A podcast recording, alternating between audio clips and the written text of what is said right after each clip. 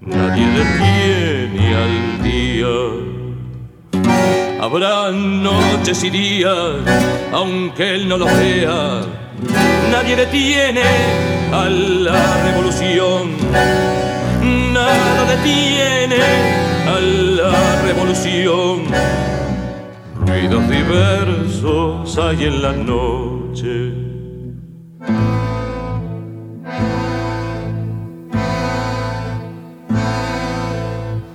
esos pasos. Lo buscan a él, ese coche para en su puerta, esos hombres en la calle acechan, ruidos diversos hay en la noche. Sobre esos ruidos se alza el día, nadie detiene al día, nadie detiene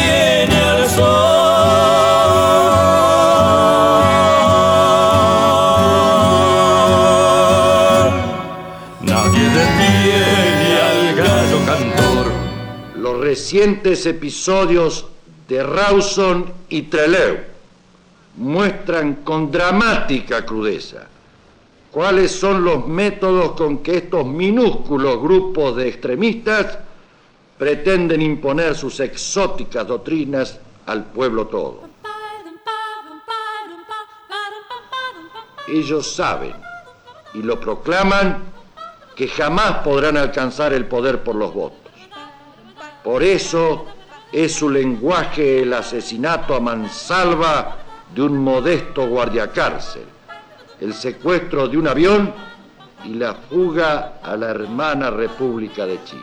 Lo que ocurrió esa noche del 21 al 22, la versión oficial es que se trató de una requisa, donde fueron puestos eh, formados los presos en dos filas y que intentaron resistirse y que entonces lo que hizo esta pobre gente fue simplemente responder a la agresión que sufrían de parte de los guerrilleros. La Armada le pidió al ejército que los presos fueran trasladados de esa base aeronaval a una cárcel de máxima seguridad y hubo una serie de indecisiones del tipo administrativo por la cual el 22 de agosto sorprendió al público en general con este intento de fuga. La noche del 22 de agosto hay un movimiento inusitado de comunicación por oficio mudo entre ellos, preparando la fuga con toma de rehenes. Una inquietud mayor hace que se saquen a todos los presos al pasillo para verificar todos los calabozos. En el momento en que un jefe que no había cumplido la consigna de desarmarse antes de entrar al recinto de los presos viene regresando de la inspección, Pujada, el jefe terrorista, con una toma de karate, era karateca cinturón negro, lo paraliza, saca la pistola de su cinto e abre el fuego contra los que estaban apostados en el pasillo.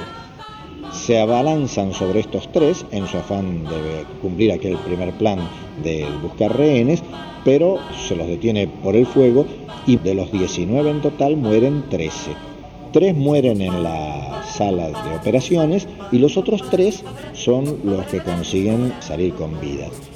Sobre lo ocurrido en la base aeronaval de Trelew, mañana por la noche el pueblo todo tendrá la más amplia y completa información esclarecedora de lo allí ocurrido. Y sabrá una vez más de la absoluta limpieza de procedimientos de los efectivos de las Fuerzas Armadas que, al ser enfrentados, debieron actuar en la única forma que podían y debían hacerlo, para impedir una nueva fuga de delincuentes sobre los que pesan gravísimos cargos. Quiso la historia que tres de los baleados sobrevivieran para contarlo.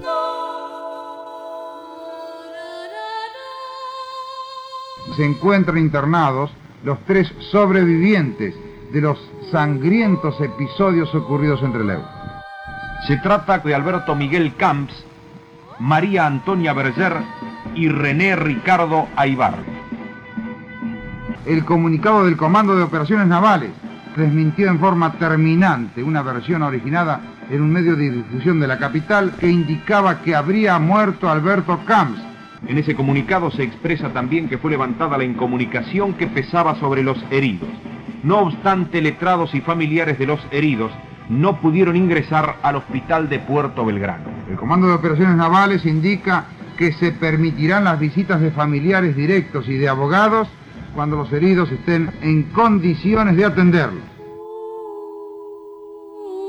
Fue un golpe bastante duro, eh, primero porque nosotros pensábamos que era imposible que se pudiera dar, o podría haber una alta este, probabilidad estando un juez federal, estando la prensa, este, estando un médico que los revisara, habiendo pasado tantos días, este, nos pareció que, bueno, no estábamos, no lo teníamos en la cabeza como un hecho factible o, posible esto de, la masacre del 22 de agosto.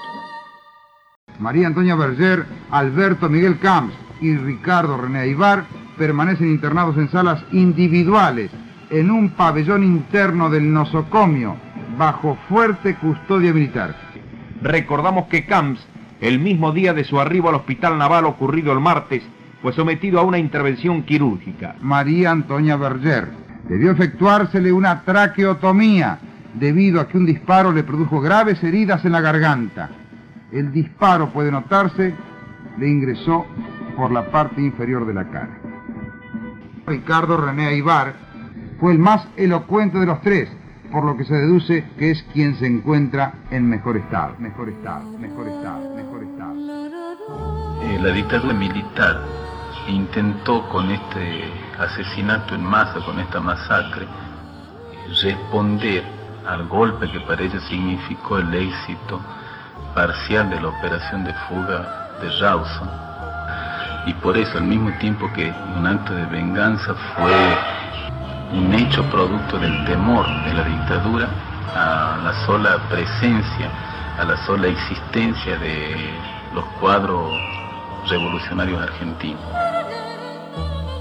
Esta noche, el doctor Carlos Romero del Prado, juez federal de Bahía Blanca, dictaminó el rechazo del recurso de amparo presentado por abogados bahienses en favor de los tres internados en el Hospital Naval de Puerto Belgrano. Según los recurrentes, la acción estaba encaminada a preservar la integridad física de los heridos durante los episodios de Trelew, aduciendo que se encontraban internados en un hospital perteneciente a la jurisdicción de las mismas autoridades que intervinieron en esos sucesos. Alegaban los letrados que esta situación no ofrecía para los heridos la menor garantía de supervivencia. El día 22, a la noche, tres y media de la madrugada, mi jefe me pasa a buscar, me dice, che, Miguel, ¿viste que mataron los 19 que había en la base? Entraron, hablaron con uno de los dueños, que querían comprar 16 cajones. Yo me di cuenta enseguida, 16, habían estado 19, digo, bueno, tres no mataron. A la noche, antes que terminara el, 21, el 22, yo escuché que pasó algo, frenó algo de golpe, un camión. Entonces me golpea la, la ventana y le digo, ¿qué pasa? Eh, ¿Miguel Marilego? Sí. Dice, por favor, no puede acompañar a la base. Nos subieron al camión, me hicieron dar la vuelta así y ahí pararon y nos bajaron. Me bajaron, lo bajaron a mi jefe, que traía las cosas de trabajo dentro de la cabina. Entré al pasillo y antes la mano derecha donde estaban todos los cajones en el piso ahí, los 16 cajones. De este lado estaba en una camilla, había una, dos, tres camillas. Y ahí vi a una mujer que estaba desangrándose, ¿viste? La habían dejado para que se terminaran de morir ahí, sangrándose, sangrándose, sangrándose. Pudo observarse una gran cantidad de enfermeros, enfermeras y médicos dedicados a la atención permanente de los heridos. Igualmente constatamos un variado instrumental con el que se les presta la atención necesaria.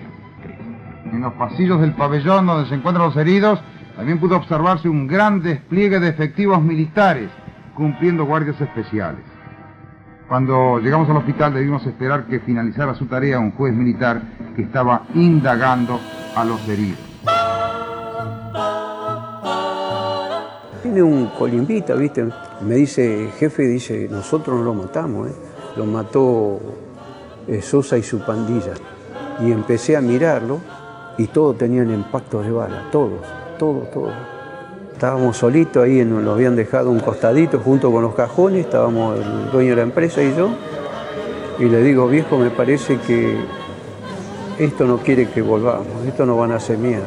Llegamos a la empresa, yo bajo, más piola, coso, y el tipo cuando me dice, vos tenés un hijo muy chiquitito, tenés un hijo muy chico, vos no viste nada en la base ni estuviste en la base. No, no supe decir nada, me callé. Y me callé por 30 años. Mientras estaba produciendo el degotazo, en un día muy particular de la historia argentina que fue el 25 de mayo de 1973, Paco Urondo, María Antonia Berger, Alberto Camps y René Aydar cumplían su compromiso de dar la palabra justa en términos de Paco Urondo y recordaron cómo fue la cosa.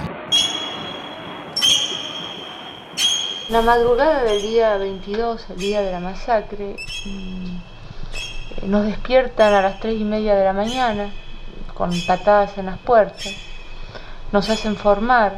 Eh, por supuesto que de ninguna manera nosotros suponíamos ni pensábamos lo que iba a suceder. Cuando nos hacen formar, yo soy uno de los últimos de salir, yo estaba al fondo del pasillo, inmediatamente suenan las ráfagas. Yo estaba formado al fondo del pasillo y de inmediato, reaccionando instintivamente, me meto en la celda. Así no, yo por lo menos quedo, me sorprende mucho, me siento herida. Tenía en aquel momento ya cuatro disparos encima. Y lo, que, y lo primero que atino es a tirarme dentro de la celda, así para salir de, de la línea de fuego. Ya para ese momento lo que escucho son los quejidos de dolor de los compañeros. Detrás mío entra María Angélica, que también que me dice está, que se siente herida, me dice estos hijos de puta me, pegaron. Decidimos quedarnos cuerpo a tierra. Al cesar las ráfagas, escucho los quejidos y estertores de los compañeros y empiezo a escuchar disparos aislados. Me di cuenta que están rematando a los compañeros. Incluso una voz que dice, este todavía vive, todavía inmediatamente después de eso, un disparo. Tengo en total cinco, cinco tiros cuatro en el cuerpo y uno en la cabeza, que es el tiro de remate. Y al poco tiempo llega Bravo a la celda, nos hace parar a Delfino y a mí, poner manos en la nuca y eh, puede preguntarnos si vamos a contestar el interrogatorio, al que le decimos que no, me dispara a mí, que caigo, y escucho al caer otro disparo sobre Delfino. Al poco tiempo se aparece Bravo delante de la puerta y nos hace eh, parar en el medio de la celda y nos pregunta si íbamos a declarar. Nosotros le decimos que sí, pero Bravo estaba con el brazo caído y la pistola en la mano. Y él no, no dispara contra nosotros, sino que se va. Y de inmediato aparece una tercera persona, que ya lo habíamos visto en otras ocasiones, este personaje, ni bien aparece en el umbral de la celda, apunta la pistola y me dispara a mí. Y me da en el pecho. Yo caigo y finjo estar muerto. Y seguidamente le tira Alfredo, más de un disparo, no sé cuánto. Y ahí quedamos hasta que suceden todas las otras cosas. Todos los que quedamos heridos fuimos recogidos posteriormente a que llegara un grupo de gente que aparentemente era ajeno a los hechos y que tal vez explicarían la razón de, nuestra de, que estemos aquí, de que hayamos sobrevivido a la masacre. Porque esas personas eh, recibieron explicaciones por parte de Bravo, como que Mariano Pujados le había querido quitar la, la pistola al capitán Sosa.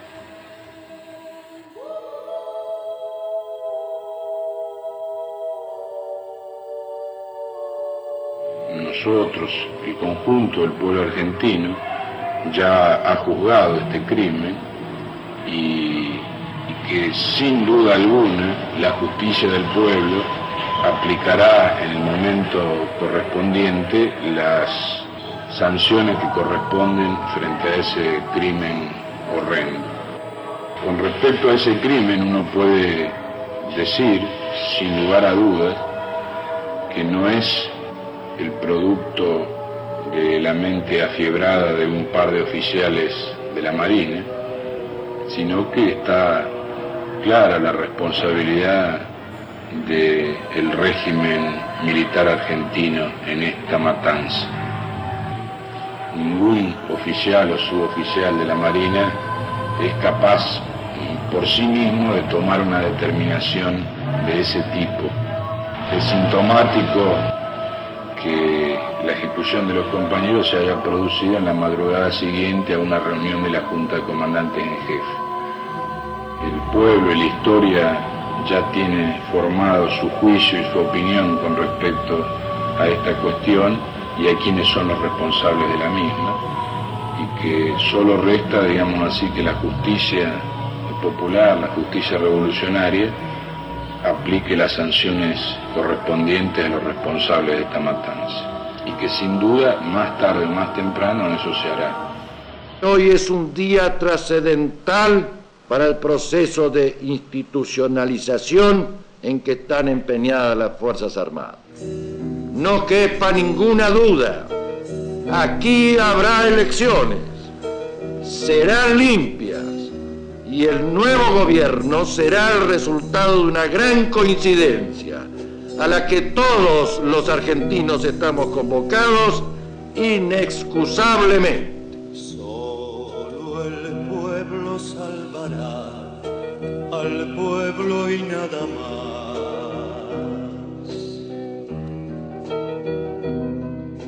Sin tutelas de poder extrañas a su andar,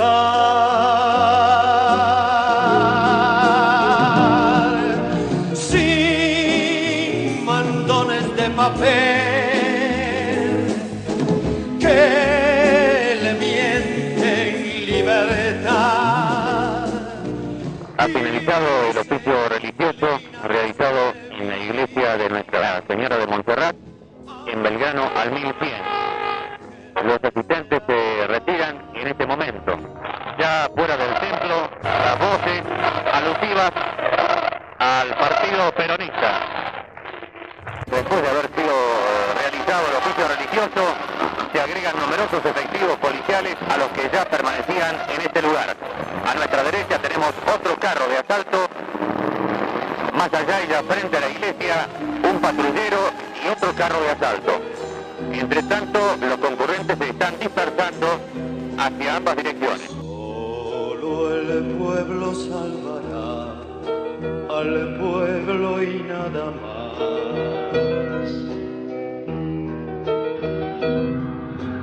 La sangre de nuestros mártires no corre en vano, sino que en forma inmediata nuestro pueblo ha reaccionado, continuando su lucha enérgica contra la dictadura militar hacia una perspectiva revolucionaria, hacia la eliminación del capitalismo y el establecimiento del socialismo en nuestra patria. Y se manifestó en las calles la clase obrera, el estudiantado, amplios sectores del pueblo se manifestaron en las calles repudiando activamente la masacre de Treleu, eh, levantando el nombre de nuestros compañeros, acompañándolos eh, en esos últimos momentos, dándole honras. Perón o muerte fue su consigna, libres o muertos, jamás esclavos. Fue esa historia de rebeliones y sangre popular. Viva la patria fue el saludo y la esperanza la patria se hizo joven, la juventud se hizo patria. Y el general Perón volvió desde cada uno de los pechos y fusiles peronistas para ponerse al frente de la liberación. Le he dejado al general Perón con una profunda emoción, con un gran estado de tranquilidad espiritual y con una incuestionable decisión se va a reunir con algún representante de las Fuerzas Armadas en el transcurso de esta semana. Bueno, el Comando Táctico del Movimiento Nacional Peronista y las comisiones especiales nombradas a tal efecto han de tratar por todos los medios de comunicarle al gobierno la llegada del general penal a través de su día y su hora. Doctor, ¿se sigue pensando, como usted lo dijera en un principio, movilizar eh, todos los peronistas del país si es necesario, para recibir aquí a Perón? Eso es una decisión que los peronistas ya han tomado desde hace dos meses.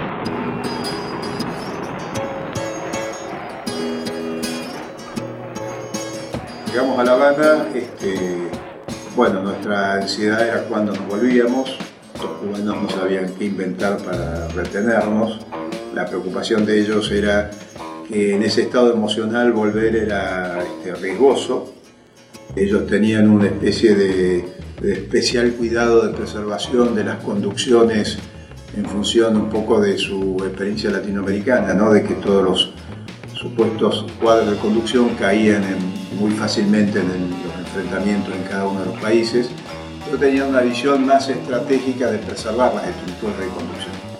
Nosotros teníamos una ansiedad de retorno a la Argentina enorme. Bueno, logran retenernos unos meses, pero ya en el mes de diciembre del mismo año ya estamos todos adentro del país. ¿no? Les habla Rodolfo Ortega Peña, candidato a diputado nacional por la capital federal por el Frente Justicialista de Liberación. Estamos prisioneros carceleros, estamos prisioneros carceleros. Yo de estos torpes barrotes, Este año que transcurrido ha dejado como saldo y como símbolo de la dictadura militar la masacre de Trelew. 16 argentinos que luchaban por una patria liberada, por una patria peronista, fueron masacrados por las fuerzas de la represión. Desde la banca nos comprometemos a investigar hasta sus últimas consecuencias ese hecho y demostrar terminantemente lo que todo el pueblo sabe, que fue el ejército de ocupación quien fusiló a esos patriotas, como hace 16 años fusiló al general Valle y el Conselón Suárez a otros tantos patriotas que luchaban por su liberación. No sé. No recuerdo bien. ¿Qué quería el carcelero? Jorge Mujica, ustedes acaban de finalizar juntamente con familiares de presos políticos una conferencia de prensa que es la sede del Frente Justicialista de Liberación. ¿Quién lo organizó? ¿Qué se trató? Se trata, la organizó la Comisión de Defensa de la Situación de los Presos del Movimiento Justicialista. De lo que se trata es de denunciar el trato inhumano que sufren los presos detenidos en las distintas cárceles del país y sobre todo el intento del régimen de querer ahora trasladar los presos que están en Granaderos a Rawson, porque eh, pensamos que la vida de los detenidos corre peligro, que es una eh, actitud que puede implicar represalias. No hay quien le compre la suerte al dueño de los candados. No hay quien le compre la suerte al dueño de los candados. Murió con un ojo abierto y nadie pudo cerrarlo. Y nadie pudo cerrarlo. Soy Eduardo Dualde, secretario de la agrupación de abogados peronistas.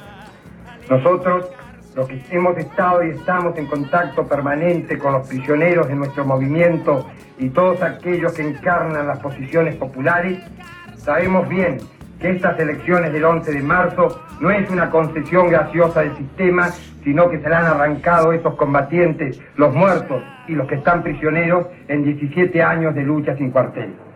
Y tenemos la seguridad, precisamente, porque son ellos los que han posibilitado este triunfo multitudinario del, 10 del 11 de marzo, que nuestros representantes en las cámaras de diputados y de senadores de la Nación garantizarán la ley de amnistía más allá de todo tipo de presión que el gobierno militar quiera dejarnos en estas leyes trampas que está preparando. Estamos prisioneros carceleros. Estamos prisioneros carceleros. Yo de estos torpes barrotes, vos del miedo. Yo de estos torpes barrotes, vos del miedo.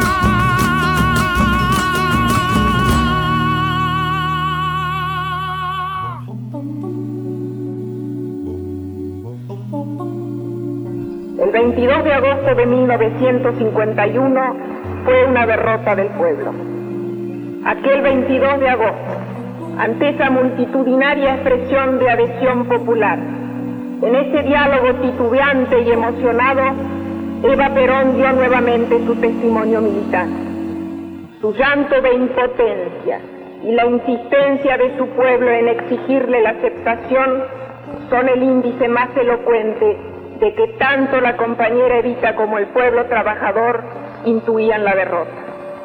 Unos días más tarde anunció su decisión irrevocable de renunciar al honor de acompañar al general Perón en la fórmula presidencial y continuó su lucha como soldado de su ideal y misionera de su pasión. Antes de morir dijo, volveré y seré millones. Esa frase fue recogida al día siguiente de la caída del gobierno peronista por el pueblo, que comenzó así una larga y penosa marcha en su anhelo de recuperar el gobierno y el poder y completar el proceso liberador. Los caídos en las luchas populares a través de estos 18 años son el precio pagado en la calle por un pueblo valiente y consciente de que, como dijo el general Perón, la libertad y la justicia no se regalan, se conquistan se defienden y muchas veces hay que morir por ellas. Este sistema opresor, ejercitado por los sectores dominantes en contra de las clases populares, generó una respuesta progresiva y creciente de estos últimos, que a través de la resistencia, de las marchas populares, de las huelgas obreras y estudiantiles, de los levantamientos populares de Corrientes, Córdoba, Resario y Mendoza, y de la lucha de los compañeros combatientes fueron minando las defensas de la oligarquía en derrota. Los sucesos de la base almirante Sar en Trelew son uno de los testimonios más elocuentes de la furia represiva del régimen y el corolario de una larga serie de depredaciones. El 22 de agosto de 1972 es otra derrota del pueblo. Un fusilamiento premeditado y miserable una masacre ilegítima y cruel, demostrativa del miedo y la impotencia del sistema ante el avance incontenible de las masas. Una inmolación injustificable de 16 jóvenes, con cuyas formas de lucha se podrá discrepar, pero cuyo testimonio militante es incuestionable. Paradójicamente, Trelew signaba la suerte del Gran Acuerdo Nacional. El 22 de agosto de 1972, los grandes derrotados eran la cúpula militar y sus proyectos de fraude al pronunciamiento popular.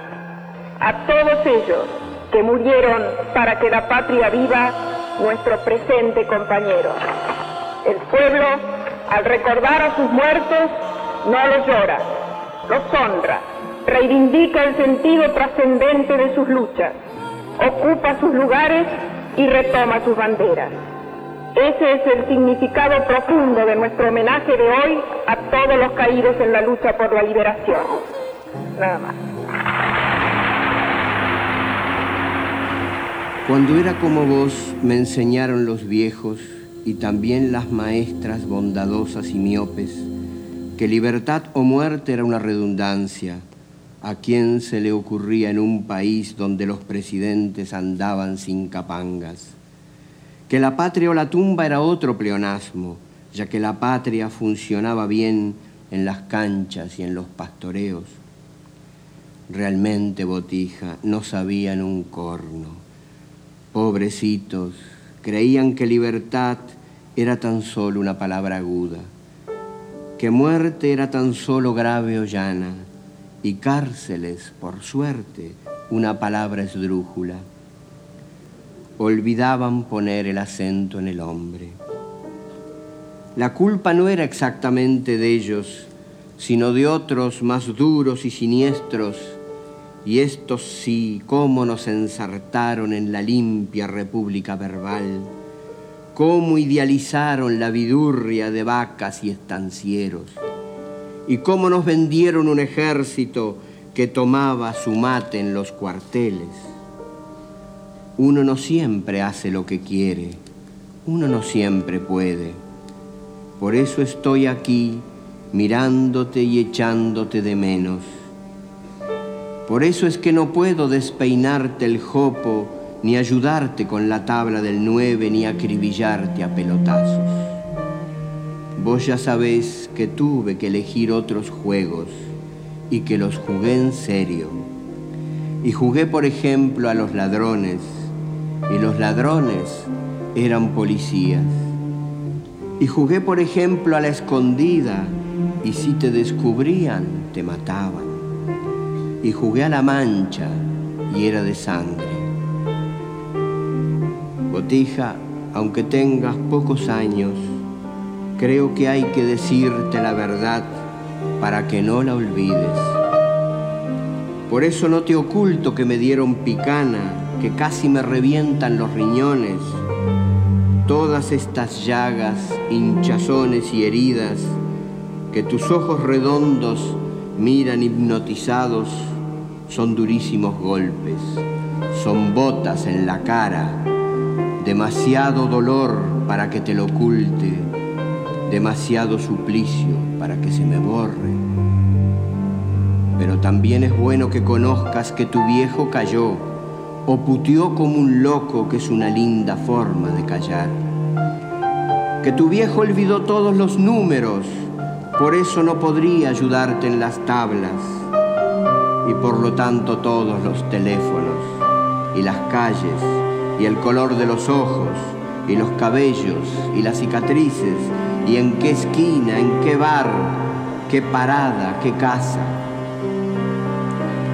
Y acordarse de vos, de tu carita, lo ayudaba a callar. Una cosa es morirse de dolor y otra cosa morirse de vergüenza. Por eso ahora me podés preguntar y sobre todo puedo yo responder. Uno no siempre hace lo que quiere, pero tiene el derecho de no hacer lo que no quiere. Llorá más, botija, son macanas que los hombres no lloran. Aquí lloramos todos, gritamos, berreamos, moqueamos, chillamos, maldecimos, porque es mejor llorar que traicionar, porque es mejor llorar que traicionarse. Llorá, pero no olvides.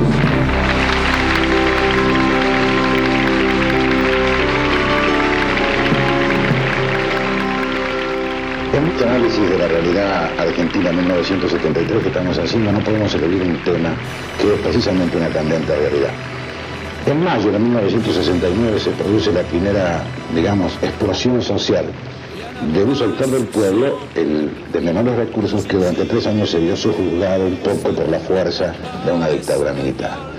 A partir de ese momento nace en el país un fenómeno nuevo, el de la resistencia armada en una u otra forma, que poco a poco va derivando a lo que hoy es la guerrilla. Yo quisiera saber cómo ve usted este fenómeno que muchos pensaron que iba a terminar el 25 de mayo y no ha terminado. Yo estaba precisamente en París cuando eso nació. Eso es una creación de algunas fuerzas de izquierda insatisfechas y otras que sistemáticamente niegan la posibilidad para los partidos marxistas de poder progresar dentro de la ley. En pocos países de la Tierra, las organizaciones marxistas han podido progresar dentro de las leyes. Producen el primer hecho en París el 30 y 31 de mayo de 1968, lo que se llamó las barricadas, que comenzó con un gran letrero puesto en la Sorbona, que me costó a mí mucho traducirlo por lo que decía. Decía, ustedes son las guerrillas que vienen a destruir a los que nos quieren vender la muerte climatizada con el título de porvenir. La sociedad industrial debe desaparecer. La sociedad de consumo debe morir de muerte violenta. Queremos un gobierno donde la imaginación haya tomado el poder.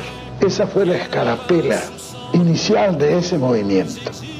Las barricadas fueron el golpe contra De Gaulle, en realidad de verdad, pero con una derivación que tenía la aspiración de ser la segunda revolución francesa, porque de eso se hablaba. Y a muchos nos engañaron al principio, incluso a mí, hasta que conocí perfectamente bien. Es un movimiento organizado en el mundo con tendencia marxista, pero que no se sistematiza en nada. Es una lucha para tomar el poder. Llegó la hora de ver nuestra realidad, es el momento de hacer, de hacer. Esta es la tierra que yo quiero ver nacer como un baluarte de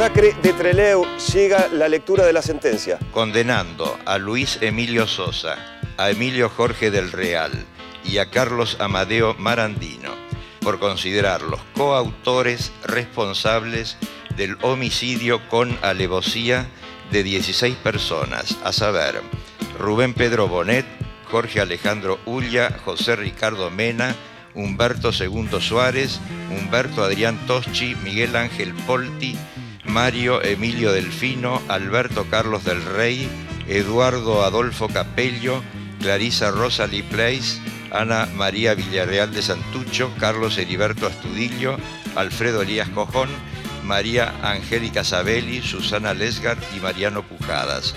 Y tres tentativas del mismo delito, en perjuicio de María Antonia Berger, Alberto Miguel Camps y Ricardo René Aidar cometidos en la ciudad de Trelew en la madrugada del 22 de agosto de 1972, declarando el crimen de lesa humanidad. Y a cada uno a las penas de prisión e inhabilitación absoluta y perpetuas, a cumplir en una cárcel federal.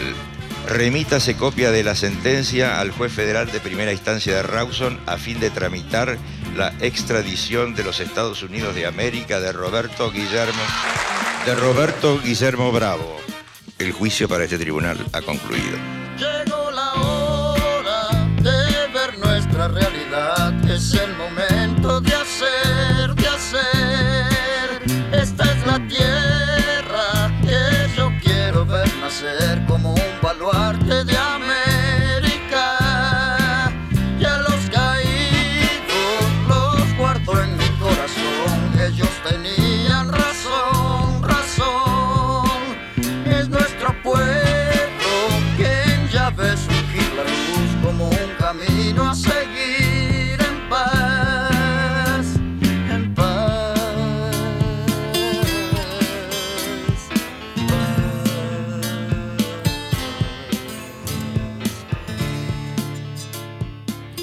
Contenidos y memoria histórica.